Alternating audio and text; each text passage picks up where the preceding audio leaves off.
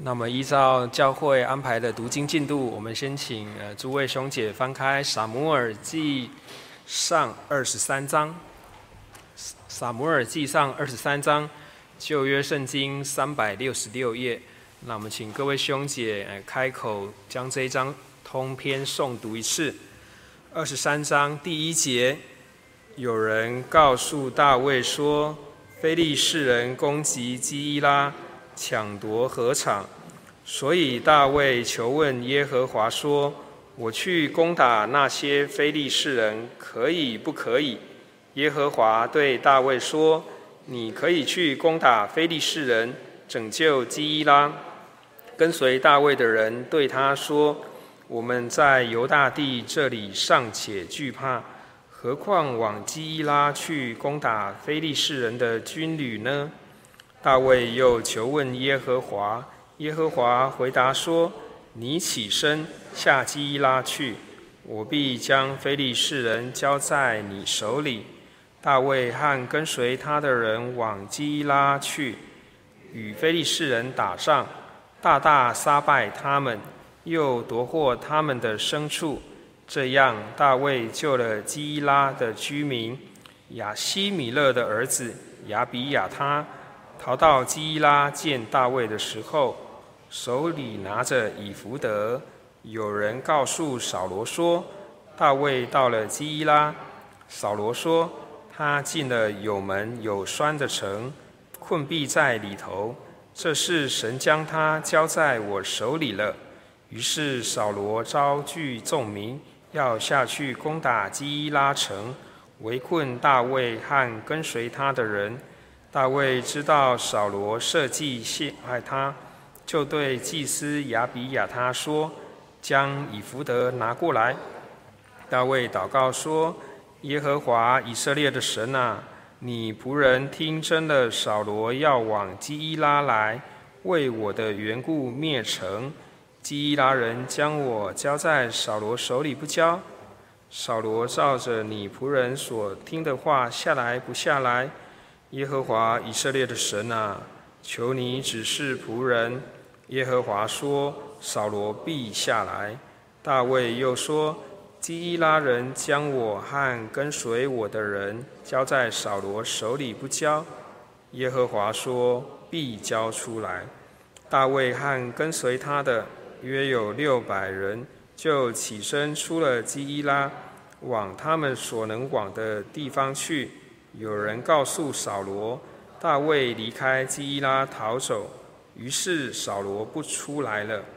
大卫住在旷野的山寨里，常在西弗旷野的山地。扫罗天天寻索大卫，神却不将大卫交在他手里。大卫知道扫罗出来寻索他的命，那时他住在西弗旷野的树林里。扫罗的儿子约拿单起身，往那树林里去见大卫，使他倚靠神得以坚固，对他说：“不要惧怕，我父扫罗的手必不加害于你，你必做以色列的王，我也做你的宰相。这是我父扫罗知道了。”于是二人在耶和华面前立约，大卫仍住在树林里。约拿单回家去了。西弗人上到基比亚见扫罗，说：“大卫不是在我们那里的树林里山寨中，旷野南边的哈基拉山藏着吗？”王啊，请你随你的心愿下来，我们必亲自将他交在王的手里。扫罗说：“愿耶和华赐福于你们，因你们顾恤我。”请你们回去，再确实查明他的住处和行踪，是谁看见他在那里？因为我听见人说他甚狡猾，所以要看准他藏匿的地方，回来据实的告诉我，我就与你们同去。他若在犹大的境内，我必从千户万户中搜出他来。西弗人就起身。在扫罗已先往西弗去，大卫和跟随他的人却在马云旷野南边的亚阿巴。扫罗和跟随他的人去寻找大卫，有人告诉大卫，他就下到磐石，住在马云的旷野。扫罗听见，便在马云的旷野追赶大卫。扫罗在山这边走，大卫和跟随他的人在山那边走。大卫急忙躲避扫罗，因为扫罗和跟随他的人四面围困大卫和跟随他的人，要拿获他们。忽有使者来报告扫罗说：“非利士人犯境抢掠，请王快快回去。”于是扫罗不追赶大卫，回去攻打非利士人。因此那地方名叫西拉哈马希罗杰。大卫从那里上去，住在隐基底的山寨里。阿门啊，感谢主哈。那我们读读经到这边。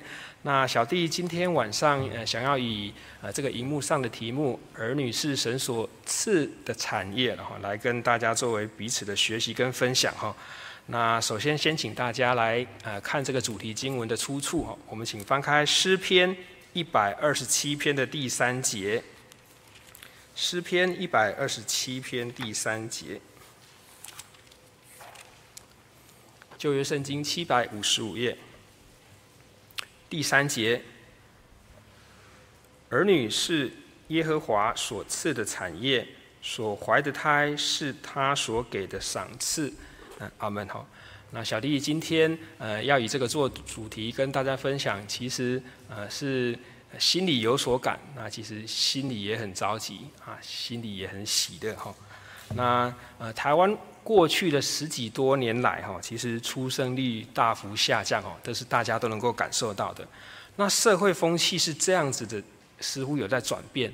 那不过这一股呃，似乎出生率偏低的这个风气，好像也影响到了教会里面的呃年轻的呃新婚的弟兄姐妹们哈。那小弟呃，这一两年在台湾各处的教会实习哈，也有接触到一些年轻人哈。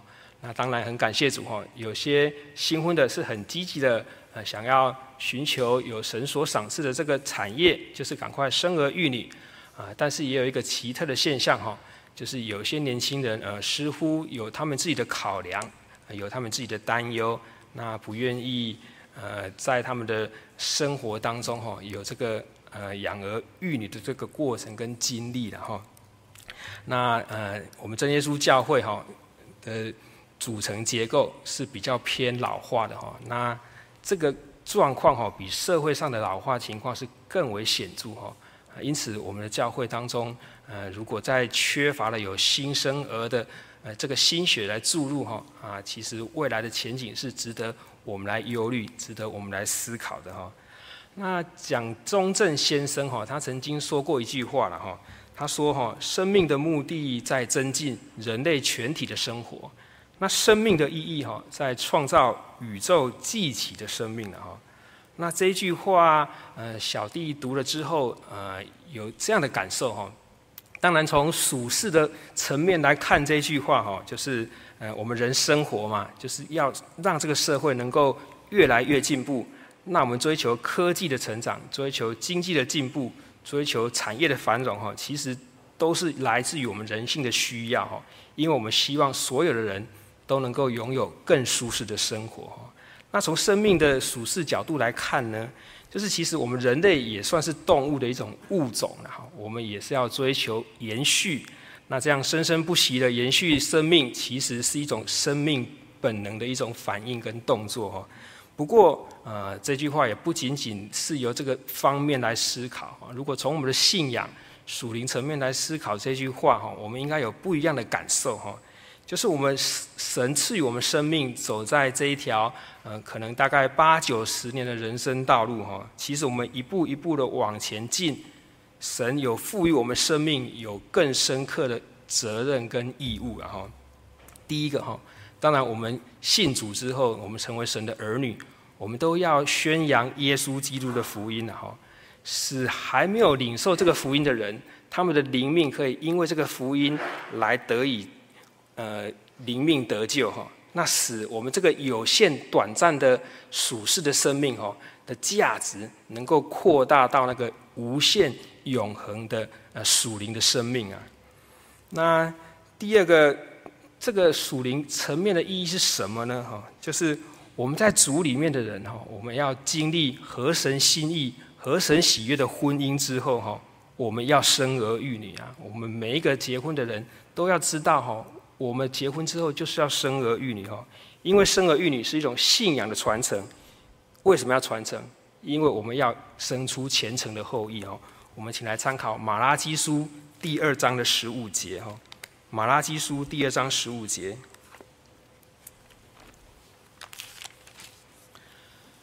旧约圣经一千一百二十四页，马拉基书第二章十五节。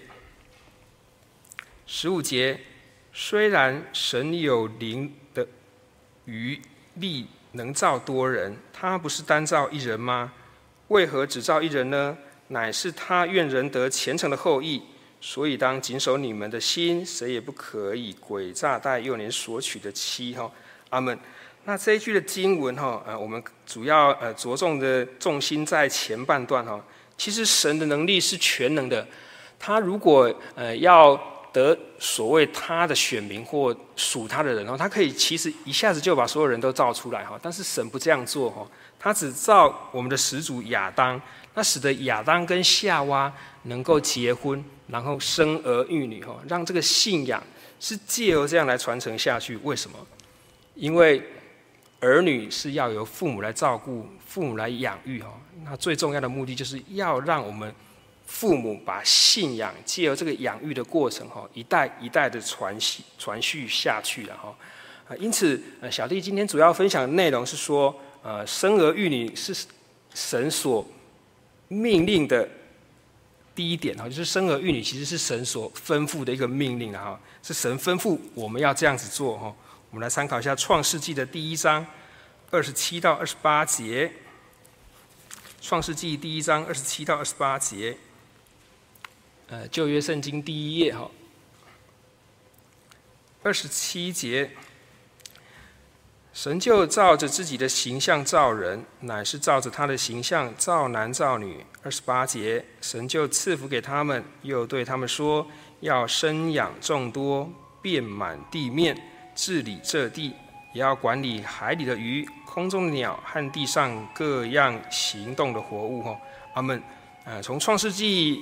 第一章，我们知道哈，呃，神一刚开始创造这个世界之后，接着就创造我们人类的始祖哈。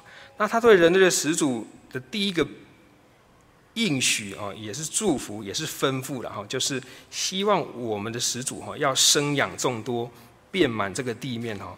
呃，小弟看完整个创世纪哈，有对这个生养众多这个名词跟呃做一个统计哈，刚好创世纪。整个五十章里面哈，有说到七次生养众多，这个神所吩咐并且所应许的这个话语哈。那生养儿女哈是神的吩咐哈，为什么哈？刚我们看到的经文就是神希望我们能够治理这个地呀。这个地虽然是我们住在个地球的地面，但其实神是希望这个地哈能够成为神的国哈，能够借我们生养众多。遍满这个地面，使我们居住这个地方能够成为神的国哈，能够让这个地方分别为圣哈，能够使这个地方跟其他没有信主的那些人哈有分别啦。啊，我们社会上常常都会听到一个名词叫做顶客族哈。啊，其实当当然教会里面也有一些人，他也许心里也有这种顶客的想法哈。啊，但是我们从这个呃生养儿女是神对我们的吩咐的这个命令来思考哈，其实我们听到神这样的道理，我们应该要有信心来行出来哈。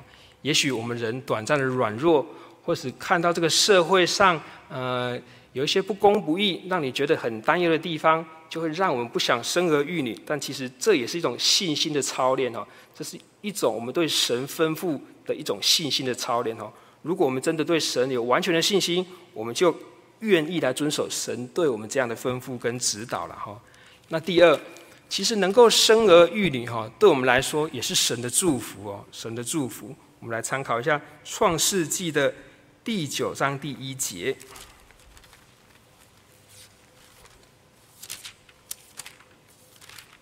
创世第创世纪第九章第一节，旧约圣经第八页，九章一节，神赐福给挪亚和他的儿子，对他们说：“你们要生养众多，遍满了地。”哈，那当然这里就是呼应呃神的吩咐哈，就是希望我们能够呃在生养儿女这件事情上哈，遵守神的吩咐，来建立属地分别为圣的。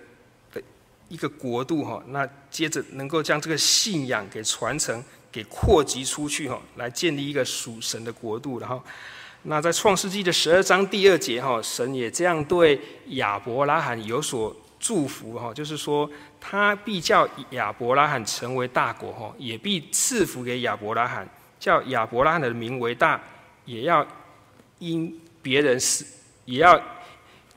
别人因着亚伯拉罕来得到福气哈，这在在都能看出哈，其实我们如果能够生儿育女哈，是神的一种莫大的祝福哈。呃，我们来想想看，当我们家庭里面如果有新生儿的出现，这是一个家庭成员的增加，是一种生命的无中生有哈啊，这难道不是神的祝福吗？但是有些呃不愿意生儿育女的人哈，却觉得好像家里多的成员哈是一种负担。是一种开销啊，是一种承担不起的责任哈。呃，这种想法其实是神所不喜悦的一种想法了哈。那第三，其实生儿育女的主权哈是在神的手上哦。生生儿育女的手主权是在神的手上哈。呃，我们应该有这样的理解了哈。呃，我们人类的怀孕过程哈，不是一种所谓生理性的制造孩子而已哈。可能从理性的科学来看。啊，就是一精子跟卵子的结合，那就会成为胚胎。那胚胎长大之后，就会产生新生儿哈。那其实孕育生命的奥秘就是在这边哦，不是我们愿意来有男女的结合就会生出小孩哦。是否能有小孩的主权哦，其实是在神的手上哦，是在神的手上哦。一般我们在呃社会或者在教会里面会看到有人可能不生。其实不是只有单一种情况哦，不生小弟认为是会有两种情况哦。第一个就是，呃，人自己仁义的不想要生产，就是我不想要生小孩啊，就是我自己决定我不想要生小孩。那第二个当然就是神的意思嘛，就是神会使你不能够生小孩啊。其实这两种情况是我们需要去区别跟认知的哈。第一种是我人的意思决定要不要生小孩。第二个是神有神的计划哈，他让你可能暂时不能生小孩哈。那能生小孩的人哈，可能会有这样的想法了哈。我也许想要决定我什么时候要生小孩啊，我可能要决定呃我要不要生小孩啊。那有这样的想法的时候，也许就将呃神的赏赐跟神的这个所谓赐予你小孩的这个主权啊。呃，排在你的意识后面哈，就是将你自己人的意识跟想法还有计划凌驾在神的主权之上哈。那小弟曾听过有一些人有这样的见证了哈，就是他们结婚之后哈，自己有生小孩的时间表的计划哈，就是他是想要慢一点，下面想要慢一点哈。但是等到后来，他们认为主客观环境都已经具备，让他们愿意来生育儿女的时候哈，却发现哈。呃，要生育其实没有那么容易哈，就是也许已经过了那个最佳生育的时间哈，就是很可惜的哈，这是很可惜的哈。那我们谈到第二个哈，就是不能生，就是神可能让你不能生，让你的体质或者是你的健康健康状况哈，可能不适合，也许不能够生育了哈。但是我们知道，虽然神有神的主权，但是我们人应该做的是什么？人就是应该要尽自己的本分哈。我们要尽自己的本分来做神吩咐我们应该做的事情哈。那既然我们男女会结婚，当然就是要生育儿女嘛。那生育儿女这件事情哈，我们就不要去回避。那神就会有他最佳的安排哈。纵使你当下的状况没有办法生出小孩，但是你要相信哈，神有他最好的安排哈。呃，小弟来做一个见证了哈。这是一个呃发生在竹东教会一位高姐妹的见证哦啊，这个见证其实小弟第一次听到的时候觉得很感动哈。啊，这位姐妹她在还没有信主之前哈，她曾经子宫外孕过哈。啊，大家都知道子宫外孕是一种很危险的事情哈，但是很感谢主哈，她没有，当然是没有办法顺利生下那个小孩哈，但是她身体也因此就变得比较虚弱哈，比较差了哈。那她她信主之后哈，呃，也蒙神的操练哈，有一次她就。身体不舒服，去身体检查哈，发现他的卵巢长了肿瘤哈，这对对他来说是个很大的打击，因为他一心想要有儿女哈，但是却因为这个卵巢有了肿瘤，就必须进行手术嘛。那手术之后，他就呃很担心，也很忧愁的去询问医生说哈，他以后还有没有可能再有怀孕的机会哈？那医生呃按照医学常识跟他的他的。知道的状况哈，就斩钉截铁的回答这我们教会这位高姐妹说哈，你未来不可能再怀孕了哈。那当然高姐妹听了就很难过嘛，但是她依旧不放弃生小孩，因为她从圣经里面看到许多的例子哈，知道神的全能了，她就把这个把她这样的情况哈向传道来说哈，那传道就鼓励勉励她，你既然对神有这样子的信心哈，你就祷告，你就祷告，让神来带领哈。那很感谢主的哈，他因为这样子的信心，他不断的呃在希望能够得到孩子的这件事情上哈，全心全意的祷告哈啊，当然医生虽然判定他说不能生小孩了哈，但是因为传道这样子勉励，他也从圣经跟神的话语得到这样的的激励哈，他就不断的祷告哈，他的见证说哈，他呃。跟传道说了这件事情之后，努力祷告了三年哈。那有一次，因为传道已经调离开他原本注目的这间教会哈，他就特别打电话去跟这个传道说哈：“你知道我要告诉你什么事吗？”传道也马上回应说：“哈，你是不是要生小孩？”他说：“是哈。”那感谢主哈。那他就他就问那个传道说：“你知道我要生几个吗？”传道说：“一个吧，正常人都生一个。”他说：“没有，神给我加倍的恩典哈，我怀的是双胞胎哈。”那很感谢主哈，那这个高姐妹目前在主东教会哈，她的小孩也已经三十几岁哈。如果大家有机会可以到主东教会哈，可以亲身看见这个神在他们身上的的见证哈。那圣经里面当然提到呃许多呃给予这个高姐妹呃所谓没有办法生育，却因为神的全能的帮助哈，跟神的赐福哈，能够再次赏赐他们儿女哈。那小弟呃因为时间的关系，我就。举个例子就好，我就不再详谈哈。我们的信仰之父亚伯拉罕哈，其实他们的父子孙三代的所谓的妻子跟媳妇，还有孙媳妇哈，一刚开始哈都是没有办法生育哈。包括亚伯拉罕的妻子撒拉啊，这些这些记载我们都可以参考创世纪了哈。撒拉一刚开始也是不能生育哈，他就对亚伯拉罕说哈：“是神让我不能够生育的哈，是神让我不能够生育的。”但是后来的发展我们也都很清楚哈。那因为神拣选了亚伯拉罕，那也特别的祝福哈，让撒拉在九十岁的时候哈还能够生下他的宝贵儿子哈，就是以撒。那他这个儿子以撒哈长大成人，也娶了妻子啊，就是利百加了哈。那这个利百加的状况哈，竟然跟她的婆婆哈也是一模一样哈。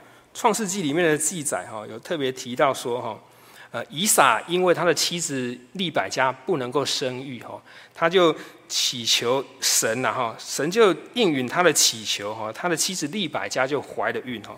那从这一段创世纪二十五章二十一节的记载哈，我们可以看出一个呃，我觉得是我们夫身为年轻夫妻。应该可以效法的事情哦，因为生育的主权在神哦。但是哈，当妻子知道她自己面临这样的困难的时候哈，她其实可以跟她的先生一起来讨论，一起来虔诚的跪在神面前哦，为了生小孩这件事情来祈祷哈。那当然神是喜悦这样子的祷告哈。那当然他也就赐福这个利百家哈，也生了小孩哈，跟小弟刚刚见证一样，跟这个高姐妹一样哈，他们也。这个利百加也生了双胞胎哈，就是以撒跟雅各的哈。那这个呃，身为孙子的雅各哈，他的太太拉结哈，也是遇到跟他的婆婆哈一样的事情哈，他也是没有办法生小孩的哈。那这一段记载小弟就不详述了哈。但是他最后也是生了约瑟哈。那很感谢主哈，亚伯拉罕、以撒、雅各他们的太太一刚开始都没有办法生育，但是因为嗯信信信信信赖神，也愿意向神来祈求哈。那神也喜悦这样的事情哈，就都顺利的让他们的这个信仰哈，能够借由生儿育女哈，能够顺利的延续下去了哈。在新约里面哈，也记载了一位母亲，一刚开始也是没有办法生育的哈，啊，就是施洗约翰的母亲哈，她的名字我们可能呃比较少听到哈，但是是伊丽莎白哈，那就是路加福音第一章的三十六节了哈。那啊，这里也特别提到哈，说啊，他在年老的时候也怀了一个男胎哈，就是那素来称为，就是那素来称为不能够生育的哈，那。也怀孕六个月了哈，那小弟刚念的是伊丽莎白哈，不同的译文版本哈，我们刚看到这个荧幕所说的哈，就翻译成伊丽莎伯的的太太哈，就是伊丽莎白了哈。那第四个哈，我们要能够知道，就是儿女是神的产业哈，儿女是神的产业。我们的儿女虽然是我们所生的哈，但是我们应该要有这样的认知，就是我们的儿女其实是属于神的了哈，是属于神的产业。那这个产业在这个世上哈，虽然这几十年是由我们父母来把它生出来，是由我们肉体来养育他们哈，但是他的所有权其实是属于神的哈。那我们受神的托付有责任的哈，但是我们仅仅是帮神来代为管理跟教育哈。那我们最后是要向神来交账的哈。我们这个小孩是要向神来交账的哈。那从圣经里面的记载可以看，从哪里可以看出为什么这个儿女是神的产业呢？呃，我们从创世纪的第五章哈，其实第五章通篇的记载都相对的比较单纯，然后就是呃神的儿女一脉，他记载的赛特的子孙哈，那赛特的子孙呃延续了好几好几时代哈，其实都在做了一件事情，圣经特别记载哈。也是他们生命当中最重要的事情哦，就是生儿育女了哈。我们可以参考这个创世纪第五章，从第三节开始哈，一直到二十几节哈。其实呃，这个信仰的代代相传哈，应该他们的生命当中以及他们的生活当中会有很多值得记录的事情。但是为什么哈，圣经特别只有记载说他们在世活了几年？那做的一件事是什么？就是生儿育女哈，表示哈，在我们的属灵生命跟生活当中哈，这个生儿育女哈，是在神眼中看为重要的事情哈，也是神希望我们尽心专心在这件事情上哈。那为什么呢？因为我们的儿女都是神所赐的产业嘛，我们的儿女都是属于神的哈。呃，为什么说我们的儿女是属于神的哈？其实圣经里面记载了这么多。啊，所谓的人物，让我们能够知道哈，这些人物都是来侍奉神的人嘛，他们都是父母所生的哈。那他们之所以哈会被圣经记载下来，就是因为他们在侍奉神的这件事情上哈，能够尽到自己的微薄的力量哈，来为神服侍啊。那包括出埃及记的摩西哈，他就是以色列民族里面所谓最重要的一个工人呐，最重要的一个工人哈。那他的妈妈也因为知道哈，这个儿子是神所赏赐的哈，因此特别珍惜要将这个儿子的生命给保留下来哈。我们来看一下《出埃及记》第二章的第二节哈，《出埃及记》第二章第二节，呃，旧约圣经六十九页哈，这个第二节特别提到说哈，摩西的妈妈怀了孕哦，生了一个儿子，就是摩西呀。那见他俊美，就藏了他三个月哈。呃，这个背景我们也都很了解哈。当时候的埃及的法老王哈，因为这个以色列民族越来越强大哈，恐怕有威胁这个埃及的国势的危险哈，就想要将这个埃及的男丁都给杀掉哈。但是啊，这个摩西的母亲哈，因着相信啊，也因着明了哈，他的儿女哈是神的产业哈，要好好的来照顾保护他们的生命哦，就特别将他的儿子。给藏了起来哈，那最后就能够呃蒙神所喜悦，蒙神来使用哈，成为能够带领以色列百姓出埃及的一个最重要的工人然后，那在撒母耳记上也特别记载哈，这个撒母耳也是神所重用的工人哈。那当然，这个撒母耳呃能够呃这样子的让我们知道，也是因为他有一个非常特别的妈妈哈，就是哈拿了哈，就是哈拿。那哈拿要得到撒母耳这个儿子，其实过程也是相当不容易啊，也是相当不简单，也是耗耗尽了许多辛苦啊。那哈拿一刚开始也是没有办法生育啊，那但是呃，因为他在家里面哈受到所谓他先生的另外一个妻子啊的欺负了哈，他心里有不平的地方哈，他也希望能够从神那里得到。儿子啊，他也希望能够过跟其他身为妻子能够做母亲的这样的一种身份啊。那很感谢主哈。那这个撒母耳记上第一章，呃，大家也都很熟悉，那我们也就不再详加说哈。但是很感谢主的是哈，因为哈拿的这个殷切的祷告，也哭泣的祷告哈，那神也垂听了哈拿的祷告哈，神就将这个撒母这个儿子哈赏赐给哈拿哈。那哈拿他虽然得到这个儿子哈，但是他不把他占为己有，他也认清说哈，他这个儿子是虽然是神所赏赐的，但是根本他也是属于神的哈，所以他从神得到这个儿子，并且他就愿意将这个儿子归还献给神哦，这是很值得很值得呃所谓我们学习的一种信仰上的精神呐哈。那谈了这么多圣经的。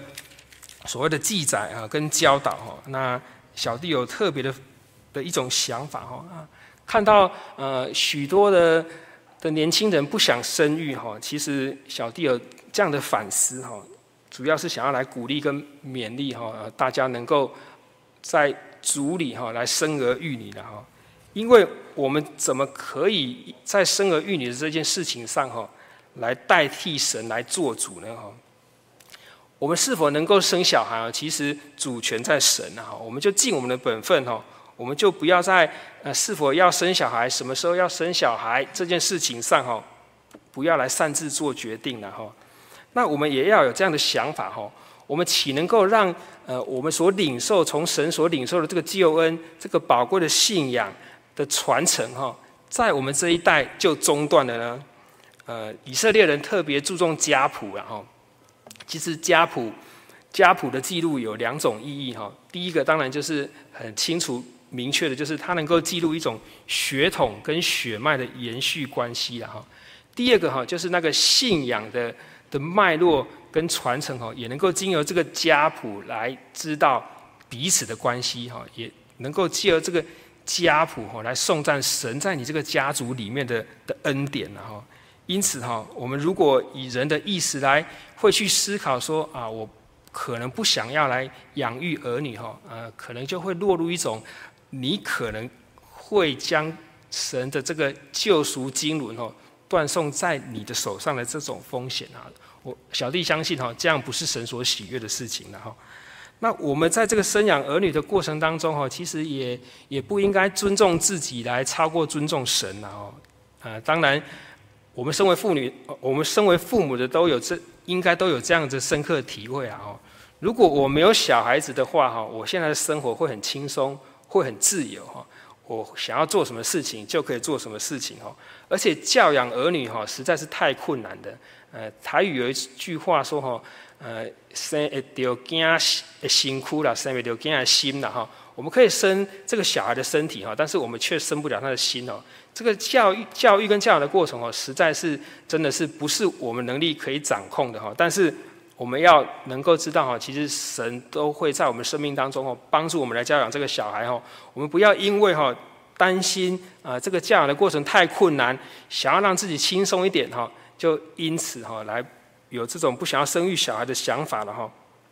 那最后哈也是最明显、最重要哈，就是大家都认为现今的外在环境哈。太复杂、太艰困了哈，因此我们就会就会有一种有一种害怕跟不安全感哈，来因此看清神对我们的吩咐跟应许了哈。其实我们都应该要知道哈，纵使外面的危险再大哈，其实神疼爱我们每一个人，疼神看待我们每一个人哈，就好像神的同人一样哈。啊，这个是记载在《生命记》的三十二章第十节哈。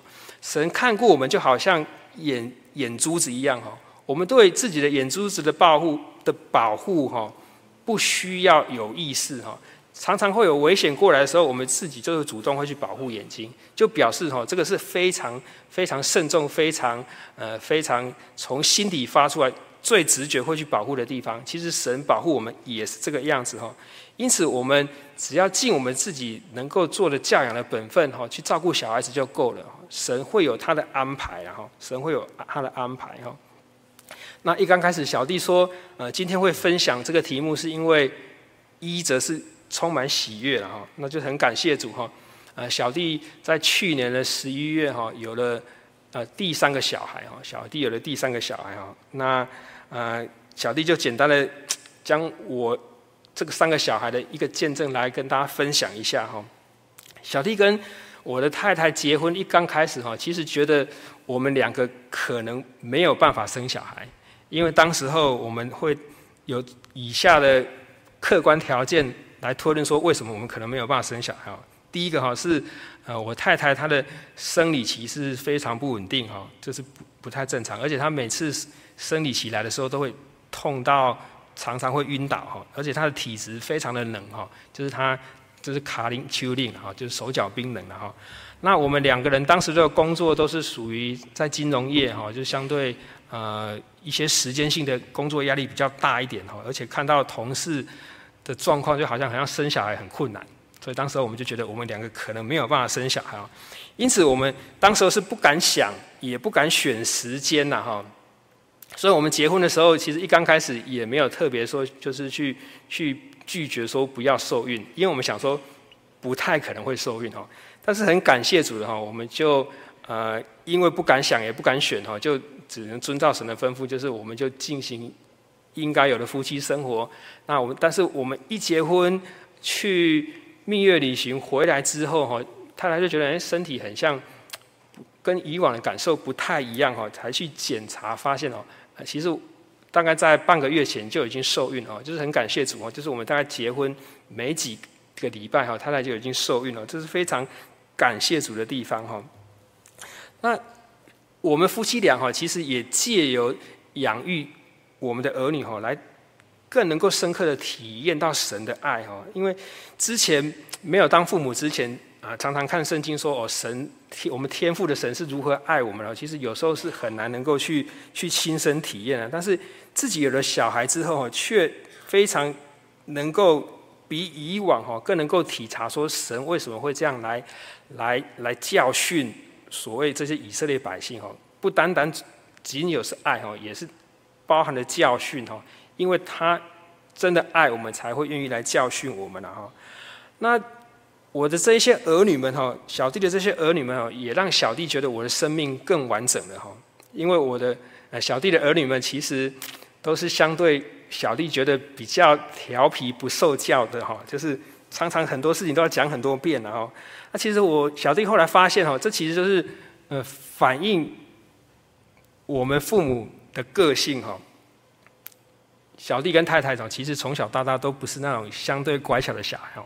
很感谢主和神也让我们体会我们小时候是怎么样来对待，来来让我们的父母不开心哈。那现在我们也体会到了哈，也借由这样的忠实反应哈，看到自己呃生命上的许多的不足之处哈啊，这是非常感谢主的地方哈。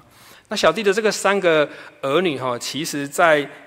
呃，目前年纪都还很小哈，最大只有六岁多而已哈。但是他们三个哈，都曾经有生命危险的历程，但是都是蒙神的看顾哈，生命得以保全哈，也再次能够印证说哈，这个儿女哈真的是神的产业哦，神他自己的产业，神就会照顾保护他了哈。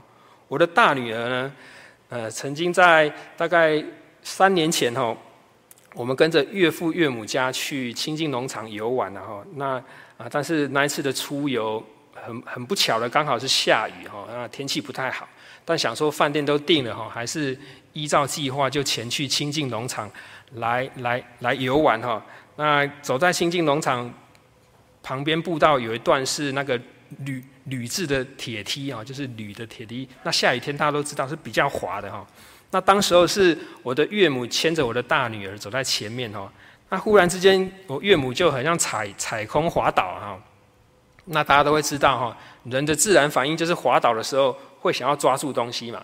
那当时候他已经牵着我的大女儿哈，但是他后来说哈，他当下就莫名的将我的大女儿放开，因此我大女儿就没有被他拖着滑从那个楼梯上面滑下去哈。那我岳母就滑了几阶，然后就往后倒，那背就撞到那个楼梯，那头也撞到楼梯哈。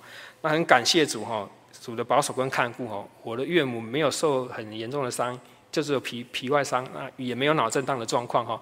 那更保守的是哈，我的大女儿因为她的手放开哈，就站在原地哈，就完全没有受到伤害。然后，那我的小弟的二女儿啊，也曾经发生过危险的事情哈。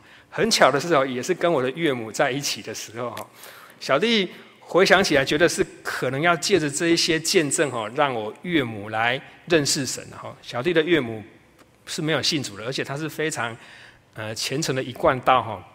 当时候小弟跟我太太认识的时候，我觉得小弟觉得哈，考验最大的就是小弟的这个岳母了哈，因为他的信信仰彼此有冲突了哈。但是刚好两个女儿的见证都发生在跟岳母同时一起的时候哈。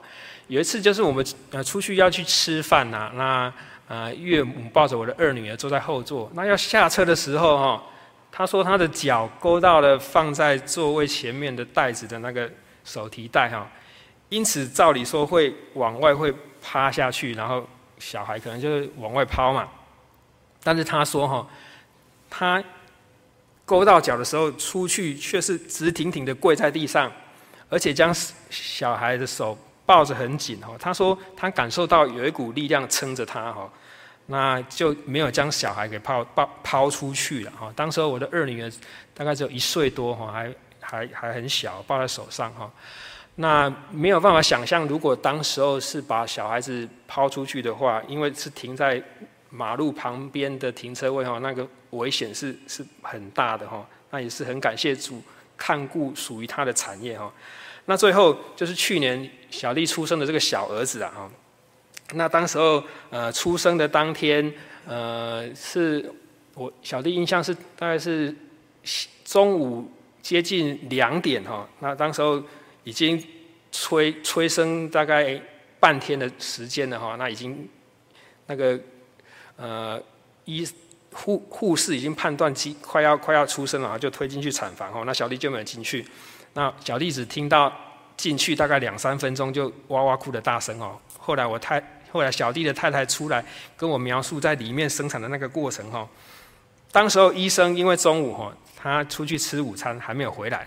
但是我太太已经推进去产房了，那我就想说，哦，据小弟之前的经验哦，在里面的那个护士应该都是非常有经验的。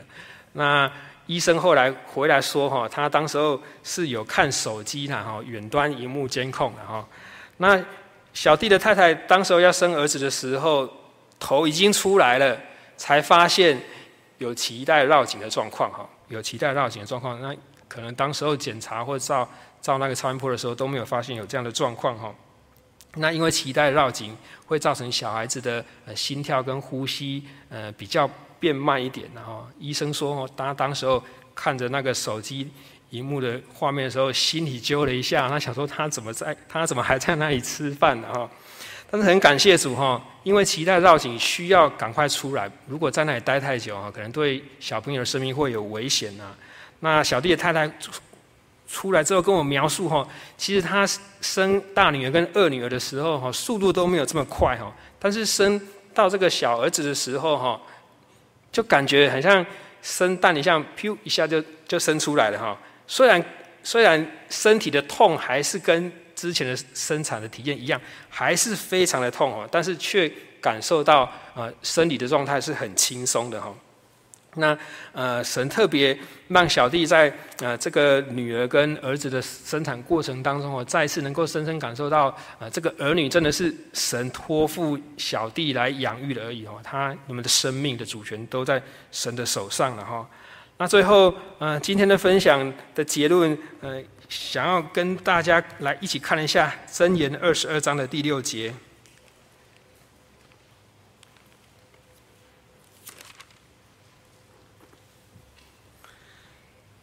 箴言二十二章第六节，旧约圣经七百八十五页，教养孩童，使他走当行的道，就是到老他也不偏离。哈，阿门。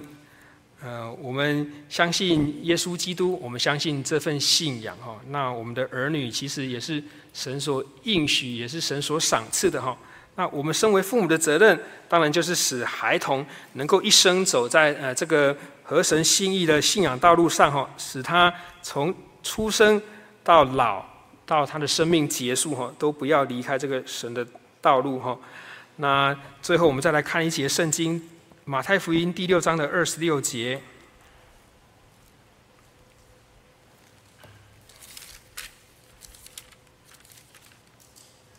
马太福音第六章二十六节，新约圣经第八页。你们看那天上的飞鸟，也不种，也不收，也不积蓄在仓里，你们的天赋尚且养活它，你们不比飞鸟贵重得多吗？啊，这里圣经呃应许我们哈，啊天上的飞鸟，天赋尚且这样的照顾它，我们身为天赋的儿女，不是比这些飞鸟飞鸟更贵重吗？我们是在神眼中这样的贵重，何况是我们的儿女呢？呃，因此哈，我们就不用担心呐，我们只要呃相信。神的吩咐，相信神的应许哈。那我们尽我们自己的本分哈，也不要因为会担心这个儿女会成为我们的累赘，也不要担心这个儿女我们没有办法照顾好哈。其实神都在默默的帮助哈，神都在默默的帮助哈。啊，这个儿女是延续我们信仰，也是我们教会发展很重要的一个根基哈。呃，因此。呃，小弟今天的分享哈，主要就是要勉励哈。如果呃我们还有呃在生儿育女方面有所顾忌跟考量的话哈，我们要呃抱持的信心哈，呃相信儿女是神所赐的产业哈，神会负责。